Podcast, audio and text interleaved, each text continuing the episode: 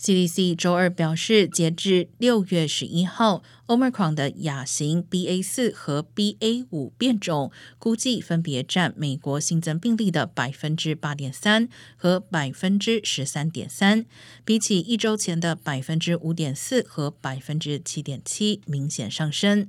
而美国日均新增病例的七天滚动平均值超过了十万例，比一周前增加百分之六点七。南非的数据显示，这些新变种更善于逃避疫苗和先前感染提供的免疫力。受到这两种新亚型变种的影响，英国新冠病例在两个月内也首次出现上升。欧洲专家警告，病例可能会进一步飙升。